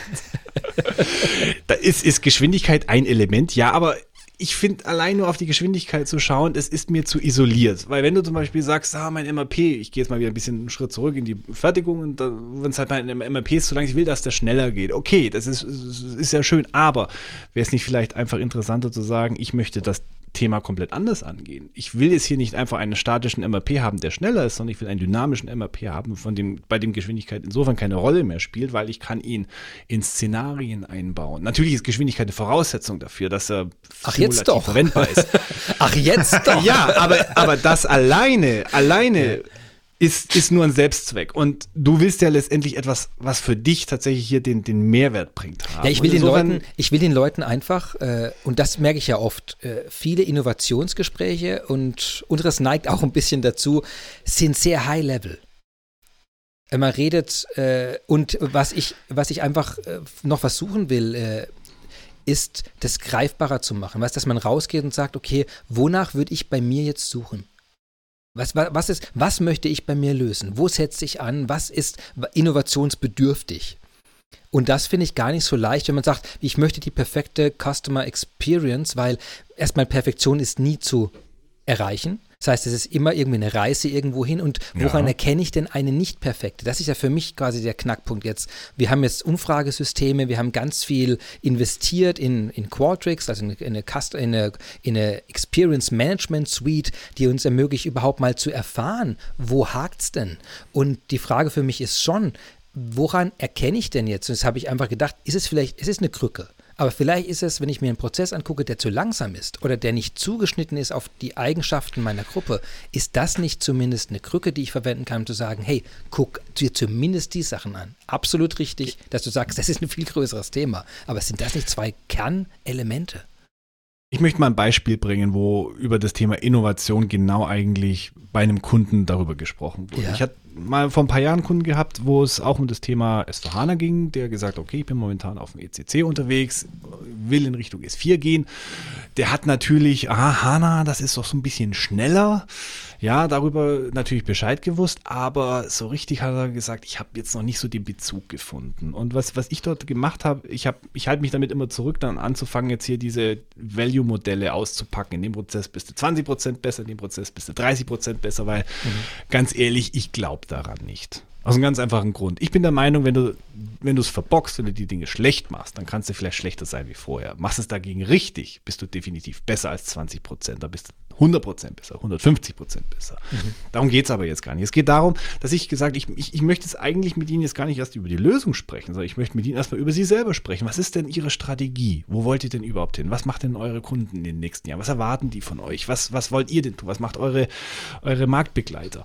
Und irgendwann haben die dann auch angefangen zu reden, haben gesagt, ja, wir sind im Gefrierkostbereich unterwegs und äh, deren Hauptgeschäft, 80% ist Gefriergemüse. Da haben die gesagt, das wissen wir aber auch, das ist unser Commodity-Geschäft. Ja, ob du den Brokkoli jetzt von uns holst oder jetzt vom, vom, vom, vom, vom Konkurrenten, das, das ist dir auf dem Teller vollkommen egal im Endeffekt. Ja, deswegen sind die Margen da auch relativ niedrig. Wir haben allerdings die anderen 20 Prozent und diese anderen 20 Prozent unseres Geschäftes, das sind diese Gefriergerichte. Und wir sind uns vollkommen klar, dass die Dinge niemanden so richtig schmecken. Weil das ist ein Kompromiss. Ich meine, wenn du was kochst für dich und so weiter, ja, dann hat das, dann, dann gestaltest du es, individualisierst du das. Du magst es vielleicht ein bisschen gewürzter und so weiter und so fort. Allerdings, das sind Kompromisse, die zumindest nicht die meisten Leute abstoßen sollen. Insofern wissen wir, ähm, es soll zwar nicht alle möglichen Leute abstoßen, aber es wird wahrscheinlich nicht kaum jemand so richtig gut schmecken. Deswegen die Lösung eigentlich für dieses Problem ist, wenn wir hier in der Lage wären, so einen klassischen Market-One-Ansatz zu machen, wo wir das individualisieren. Sprich, du hast einen Konfigurator im Internet, darüber konfigurierst du dein eigenes Gefriergericht, beziehungsweise konfigurierst dein eigenes Gericht und wir bereiten das in unserer Fertigung zufrieren das ein und schicken dir das zu. Und dann kannst du noch über das Einbinden von Social Media ähm, beispielsweise, wem das geschmeckt hat, der mag auch das haben, so ein gesamtes Menü für eine gesamte Woche vorschlagen. Und schon hast du eigentlich über eine ganz andere Dimension gesprochen, nämlich über Individualisierung. Denn, Individualisierung. Wie mhm. schaut denn deine Zukunft aus? Es ging also jetzt natürlich nicht mehr rein um Geschwindigkeit. Klar hat Geschwindigkeit auch eine Rolle gespielt, aber es ging darum, mehr oder weniger dein gesamtes Wirken auf eine andere Basis zu setzen und Dinge zu tun, ich wiederhole mich jetzt, die du in der Vergangenheit eben warst, noch nicht in der Lage warst zu tun. Und nicht nur deine alten Gefriergerichte weiterhin zu konfektionieren, aber halt mal schneller. Ja.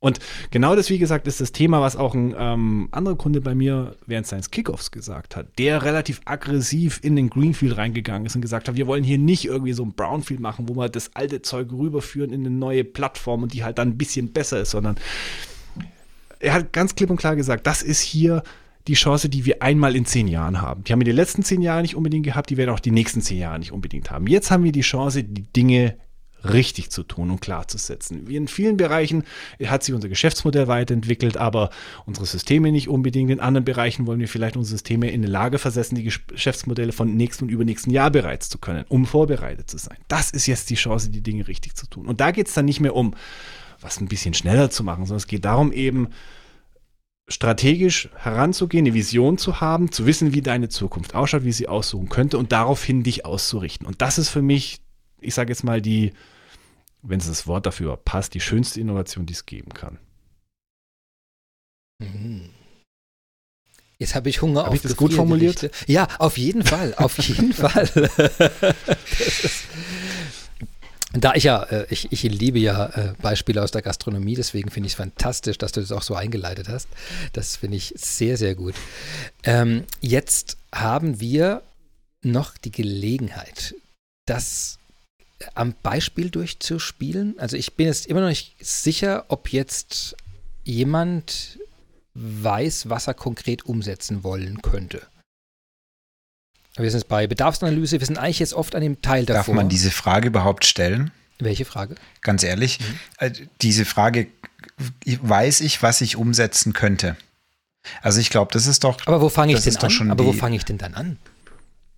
Ich muss ja irgendwo anfangen. Ich meine, wir sagen, wir gehen raus und sagen der ganzen Welt, ihr müsst schneller ja. Innovation machen. Die Digital Disruption und sowieso alles. Das passiert und seid gewarnt und ihr werdet überrollt und äh, das sind doch alles Dinge, äh, das, wir sind alle überzeugt davon, dass das wahr ist dass das, ein, dass das eine Herausforderung Richtig. ist. Und äh, trotz allem scheinen wir uns alle ein bisschen wegzuducken, wenn wir dann sagen, hier übrigens, so fangt ihr mal an.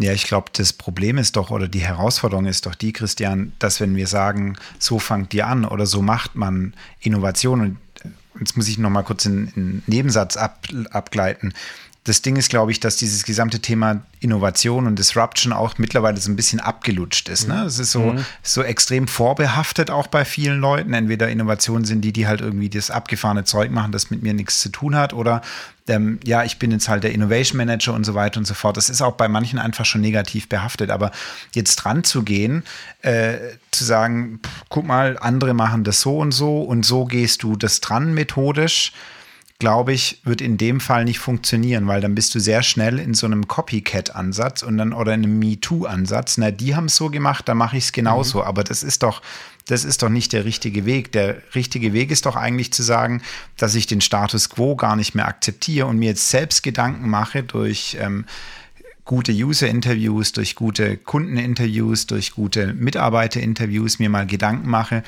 was eigentlich am Markt wirklich noch fehlt, um das dann anzubieten. Ich meine, das war ja, das ist ja auch die große Kunst von, von, von Technologie, die wir früher gesehen haben. Ähm, ne, ob es bei Autos war, hätte keiner gesagt, man braucht mehr als zwei Pferde. So diese ganzen Sprüche, die wir alle kennen. Mhm. Und hätte Steve Jobs jemanden gefragt, wie das perfekte Telefon aussieht, hätte auch keiner gesagt, lass die Tasten weg. Sondern ja, das ist ja, da, da gibt es ja genau die dieses, dieses, äh, diese, das ist ja auch von Henry Ford, dieses Beispiel. Hätte ich, hätte man mich gefragt, ja, genau. was die Leute wollen, hätte ja. das schnellere Pferde. Ja. Und so ist es, glaube ich, auch genau. das. Deswegen habe ich gerade auch ein bisschen ähm, Du hast gerade Kunden- und Mitarbeiterinterviews gesagt. Und ich, ich bin ein großer Fan von, von Fragen und äh, Statistiken drauf mhm. zu machen, weil ich glaube, man kann sehr viel draus erkennen. Aber was ja. ich wo ich ein bisschen Zweifel habe, ist, ob man Leute wirklich fragen kann hinsichtlich einer Innovation. Also ich kann erkennen, welche Probleme sie haben. Eindeutig kann ich sehr gut fragen, ja. aber was, aber die Aussagen, was Leute sagen, was sie bräuchten, die scheint mir im Allgemeinen sehr neben dem zu liegen, was sie brauchen. Ja. Und das ja. ist natürlich eine Herausforderung bei Innovation. Deswegen habe ich jetzt ein bisschen gezuckt, wenn wir, also was empfehlen wir denn, wenn man sagt, äh, die, die Kunden, die merken, okay, wir wollen Innovation machen. Jetzt hast du gesagt, okay, Schritt eins, akzeptiert den Status quo nicht mehr. Also erstmal mhm. das, das mhm. Mindset bauen, akzeptiert das nicht mehr. Punkt zwei, äh, interviewt mal eure Kunden und eure Mitarbeiter, mhm. wo wo, was fehlt, wo der Schuh drückt quasi so ein bisschen. Also kriegt mal ein mhm. Bild des Ist-Zustandes, weil ich glaube auch da, äh, da sind viele Unternehmen überraschend wenig aware über das, was tatsächlich ja. da ist. Sie glauben, äh, ich ja. glaube, diese Umfrage, glaube ich, äh, 95 Prozent der Firmen glauben, dass ihre Kunden äh, zu 90 Prozent zufrieden sind. Und dann fragst du rum, sind es eigentlich nur 10 Prozent. Also du merkst diese, diese, mhm. diese Experience Gap, die ist ja riesig. Und das ist doch hier jetzt die Frage, okay, jetzt habe ich die Mitarbeiter gefragt. Ich habe verstanden, okay, ich akzeptiere, Status Quo ist nicht mehr gut. Was kommt denn jetzt? Deswegen, ich wollte euch zweimal die Frage stellen, wo ist eurer Meinung nach der größere Mangel an existierender und verfügbarer Technologie oder an Imagination, Innovation aus der vorhandenen Technologie letztendlich zu gestalten? Also ich gehe da gleich rein, weil das ist der Knackpunkt und vielleicht ja. habe ich mich da nicht klar genug ausgedrückt. Die Leute sind nicht in der Lage, sich vorzustellen, was du heute mit der Technologie, die vorhanden ist, schon alles erreichen und machen kannst. Und das ist aus meiner Sicht das ganz große Problem. Und das muss man mehr fördern und mehr fordern, den Leuten auch mal diesen Raum zu geben, diese berühmten durchgeknallten, spinnenden Ideen zu haben, zu sagen, Mensch, was wäre, wenn? Und deswegen darfst du die Leute, das fängt ja schon an, wie frage ich die Leute? Wenn ich die Leute frage, was wünschst du dir oder was könntest du dir vorstellen, ist es vielleicht falsch. Aber wenn du in einem Workshop, und das ist ja, das sehen wir immer wieder, wenn wir in diesen Workshops drin sind, wo wir die Leute auch mal alle an einen Tisch bringen, IT, Business IT, Fachbereich, Vorstand, jeder bringt seine eigene Perspektive mit.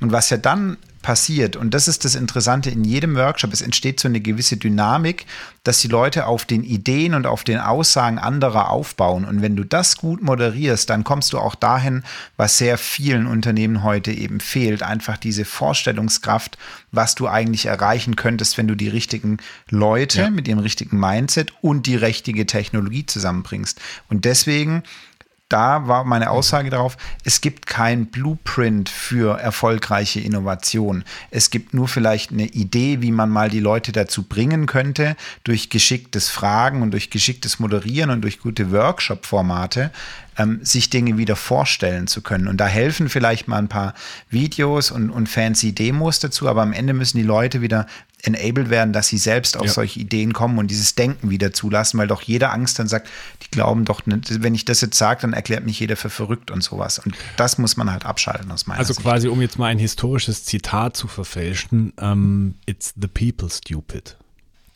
Mhm. Ist es schon historisch, wenn das noch weniger als. Na egal. Aber du hast recht, ist da auf jeden Fall geschichtlich.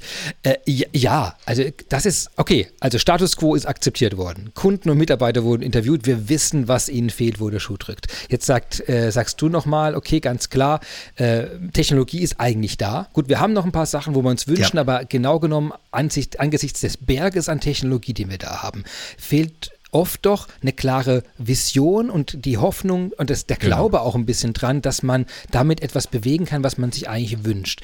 Jetzt habe ich, äh, vielleicht ist es eine Perspektive, der ich öfter begegne und würde mich eure Meinung interessieren. Äh, mir scheint selbst bei Firmen, die diese Vision haben, die auch Zugang zur Technologie haben, dass die trotzdem oft Innovationen nicht umsetzen. Und mir scheint es auch noch ein Mangel an, an Rollen, die das überhaupt im Unternehmen durchsetzen zu können, zu sein, weil doch oft Silos sind und so ein innovativer Klar. Prozess scheint mir oft Ende zu Ende zu sein. Also da geht es wirklich um eine optimierte, einen Ablauf eines Prozesses oder eines kompletten Geschäftsmodells, das quasi bei das, das so alle Einzelteile dieser Kette verbindet, äh, dass es im Unternehmen oft keine Person gibt die das überhaupt da, die Innovation über das komplette Ding rüberzieht. Und da muss es ja sehr weit oben sitzen. Also es muss ein sehr, sehr weit oben angesetztes Thema sein, hey, wir machen jetzt Innovation unseres gesamten Modells, unseres gesamten äh, Ablaufs, unserer Prozesse. Ähm, und das scheint mir doch auch eine sehr große Herausforderung zu sein. Haben wir da einen Ansatz dafür? Ja, ich glaube, da gibt es jetzt wieder viele Antworten dazu ne? und, und viele Möglichkeiten. Eins, was ich ja hier immer wieder anbringe, ist ja diese Theorie dieses ähm, Corporate Immune Systems oder dieses Immunsystems von Unternehmen, ja. weil er hat mir auch zu Beginn gesprochen, warum kommen denn manche Innovationen oder Änderungen nicht zum Fliegen, weil du irgendwo eine Lebensschicht hast im mittleren Management bei Mitarbeitern unten, die das dann einfach versuchen, mit aller Gewalt auszubremsen, weil denen nicht klar ist, warum man sowas machen möchte. Und ich glaube, das, hat dann auch nichts mehr mit Technologie zu tun, sondern rein mit, ja, wie führe ich eine Organisation, wie gehe ich da voran? Und da gibt es ein Paradebeispiel aus meiner Sicht und das kann ich jedem empfehlen, das sich mal anzuhören. Ein Talk von dem ähm, Tobias Krüger von der Otto-Gruppe, der dort dieses Thema Kulturwandel einfach vorantreibt. Und das ist aus meiner Sicht extrem gut vorgelebt, wie man einen gesamtes Unternehmen in diesem Kulturwandel mitnehmen kann, weil es ist nichts anderes als ein Kulturwandel. Das wäre so der eine Punkt, äh, dass man machen kann, ne? top-down, auch so ein bisschen anfangen, die Leute so mit abzuholen. Und das zweite, was wir immer wieder sehen, ist ja dann, sind ja diese ich nenne es jetzt einfach mal Digitalabteilungen oder Ausgründungen von irgendwelchen kleinen Startups, dass man die halt genau rausnimmt, damit sie halt nicht mehr in diesem Immunsystem festhängen und von allen Seiten nur attackiert werden und im Keim erstickt werden, sondern dass man die halt einfach mal machen lässt. Und dann sind wir auch wieder bei diesem Thema, das sind dann die edgy Jungs, die irgendwo da am Rand rum innovieren und ähm, die kommen dann, wenn sie stark genug sind und resistent genug sind, kann man sie wieder zurückholen. Auch da gibt es, glaube ich, äh, kein kein, kein Blueprint, um, um das Problem zu lösen. Es gibt einfach unterschiedliche Werkzeuge, die man anwenden kann. Um auf deine Frage zurückzukommen, fehlen denn die Rollen? Ähm, jein. Ich meine, es kann natürlich helfen, wenn man jetzt sich jetzt hier so einen Chief Digital Officer einstellt und so weiter und so fort. Aber ich weiß nicht, ob das absolut notwendig ist. Ich habe zum Beispiel ähm, genug, ich sage jetzt mal, altbekannte Rollen erlebt. CFOs, ähm, HR-Chefs, wo man jetzt sagt, das sind jetzt vielleicht ich bin jetzt mal gemein, weil ich Logistiker bin, da macht man immer so Witze über die Finanzen und die Finanzen machen Witze über die Logistiker. Aber man sagt dann immer so, das ist jetzt vielleicht nicht der unbedingt der Bereich, wo man die größte Innovation erwartet hätte. Aber denkst du, gerade diese Rollen sind unglaublich dynamisch unterwegs, äh, stoßen quer durch sämtliche Branchen enorme innovative Initiativen an, ähm, die zeigen, es ist dann doch wieder eine ganz einfache individuelle Frage. Ich meine, wir können jetzt von unserer eigenen Firma ausgehen, ähm, was da zum Beispiel einige Leute im HR-Bereich bewegt haben und verändert ja. haben, so in den letzten fünf, sechs Jahren. Ja, es ist erstaunlich. Die, da wurde eine gesamte Disziplin komplett neu definiert und äh, reimagined, wie man es ja heutzutage nennen möchte. Also ich denke, wie gesagt, es ist jetzt, man, man, natürlich, man kann vielleicht, wenn es mit den alten Rollen in dem individuellen Fall bei einer Firma nicht machbar ist, durch eine neue Rolle vielleicht letztendlich ein bisschen helfen aufzubrechen. Allerdings, wenn der letztendlich nicht auf, ich sage jetzt mal, einen Humus trifft, wo letztendlich das, was er pflanzt, wächst, dann ist auch ein Chief Digital Officer relativ aufgeschmissen. Also insofern, ähm, ja, kann es helfen, aber ich denke, ähm, wie so oft tun sich Einzelne relativ schwer, wenn ich die gesamte Kultur der Firma oder des Kunden bzw. des Adopters mitzieht. Also Innovationskultur als, als zentrales Thema bei dem genau. ganzen Innovationsthema, weil, ja. äh, und so erlebe ich es eben auch, deswegen mein Beispiel vorhin. Äh, äh, Innovation wurde lange, habe ich das Gefühl, Unternehmen isoliert und in so einer Art Bottom-up-Logik gehofft, mhm. dass von dort irgendeine krasse Innovation kommt, die alles so wegbläst, dass man es über das ganze Unternehmen, ohne es zu verändern, einfach mal ausrollt. Und das ist äh, massenweise schiefgelaufen. Das ist genau was, was da nicht passiert ist. Und deswegen ja, genau. finde ich ganz spannend, jetzt festzuhalten, wir haben die Kombination, wir, haben, wir müssen sehr weit oben ansetzen. Das Unternehmen sagt, wir haben Innovationskultur. Wir bauen die um. Das heißt, aber, und ein Teil davon ist es, diese Innovationsteams zu einem gewissen Grad zu isolieren und ihnen mehr Freiheiten zu geben, mit mehr Risikomöglichkeit auszustatten, weil sie wahrscheinlich bei vielen Ansätzen scheitern werden. Um sie dann ja, wieder einzufangen, weil wenn, also Innovationskultur heißt Risikokultur. Und gleichzeitig ihnen aber auch Budgets dafür zu geben und dass sie nicht Angst haben müssen, dass sie nächste Woche abgesägt werden, wenn sie, ja. wenn das Projekt jetzt scheitert oder wenn sie übers Budget mhm. rübergehen. Oder also das sind aber Sachen, ich glaube, ähm, äh, und da kommen wir wieder auf dieses äh, Business Technology Plattform Thema.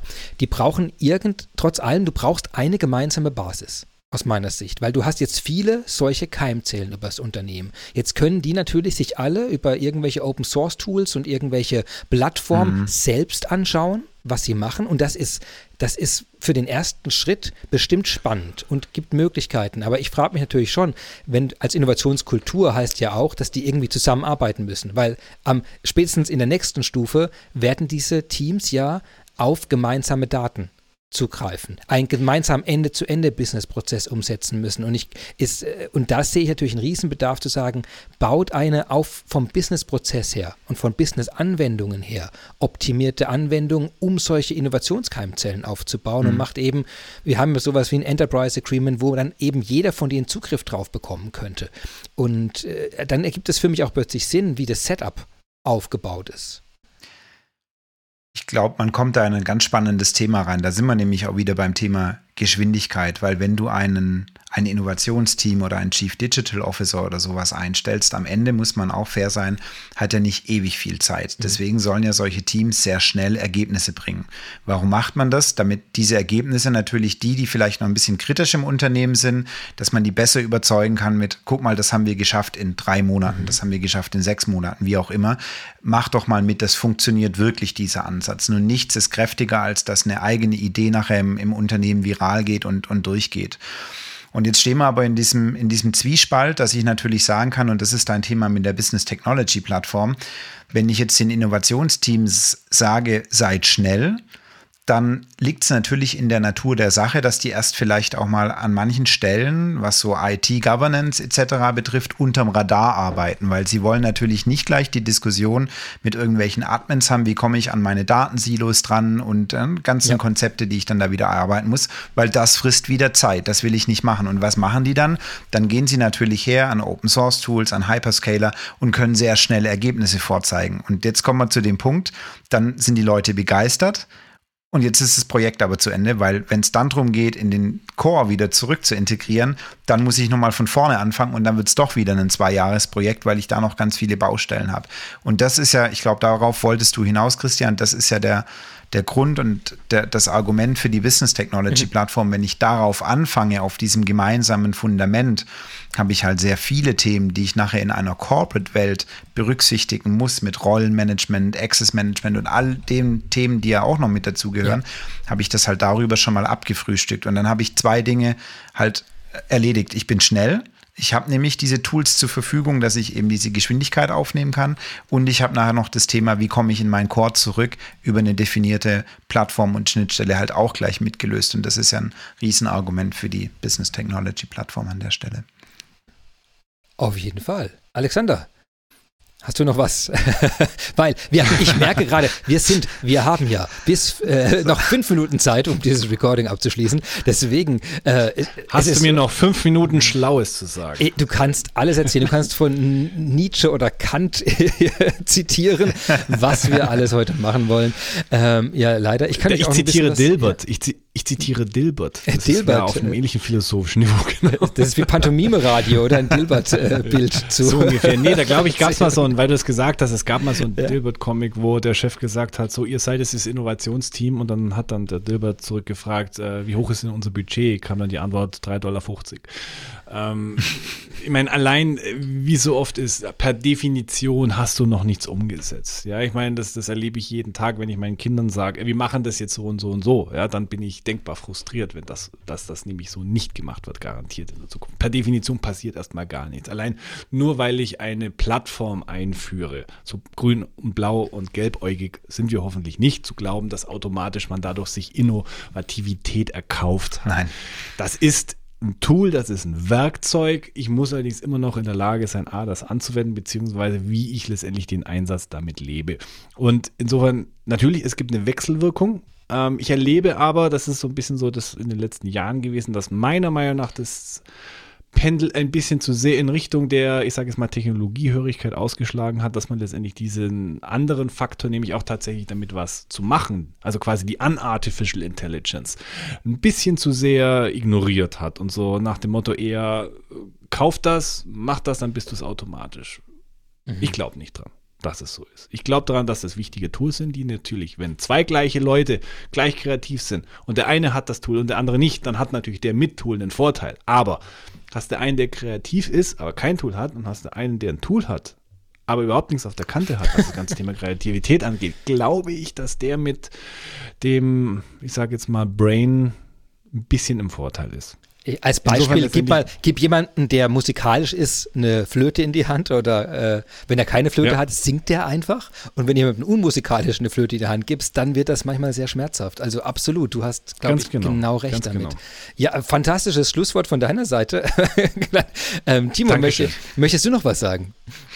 Dem ist nichts mehr hinzuzufügen eigentlich, hat es perfekt gesagt. Und am Ende äh, eigentlich, was er nicht ausgesprochen hat, aber was die logische Konsequenz ist, es ist, Innovation ist auch ein People-Business und es geht nicht nur um die Technologie, bring die Technologie mit den richtigen Leuten zusammen, mit dem richtigen Mindset und dann wirst du auch erfolgreich. Danke für die Einladung. Sehr Christine. gerne. Äh, Dankeschön. kann man euch noch buchen oder irgendwo hinbestellen? Macht ihr virtuelle Angebote, Workshops, habt ein Buch geschrieben oder betreibt einen Blog oder einen Podcast, für den ihr noch kurz werben wollt? Dann wäre jetzt die Gelegenheit dafür. Ja, dann fange ich erstmal an. Ähm, ja, Schlaues von meiner Seite, hoffentlich Schlaues, gibt es wie gesagt auf dem SAP Experts Podcast.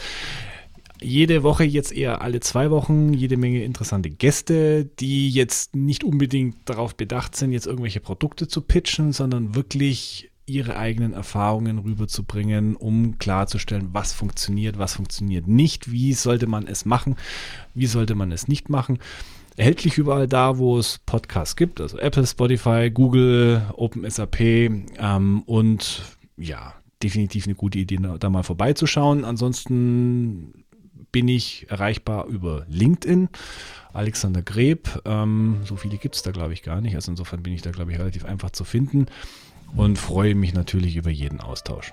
Sehr, sehr gut. Und ich interpretiere das als Einladung in deinen Podcast. So. so, äh, Timo.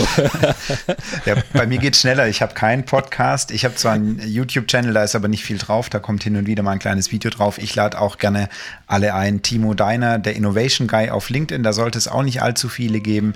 Ähm, ich poste da hin und wieder äh, mal Sinnvolles, manchmal auch was Humorvolles und freue mich da natürlich auch auf neue Anfragen und einen Austausch. Und ähm, wenn dann das neue Normal da ist, sehen wir uns auch bestimmt mal auf der einen oder anderen Konferenz. Freue ich mich natürlich auch sehr drüber. Sehr, sehr schön. Alle gerade erwähnten Links und alles, was wir heute besprochen haben, auch in den Show Notes unter dieser Folge, wie jedes Mal. Einfach draufklicken. Auch die LinkedIn-Links, äh, wenn man das so sagt, auf die entsprechenden Profilseiten.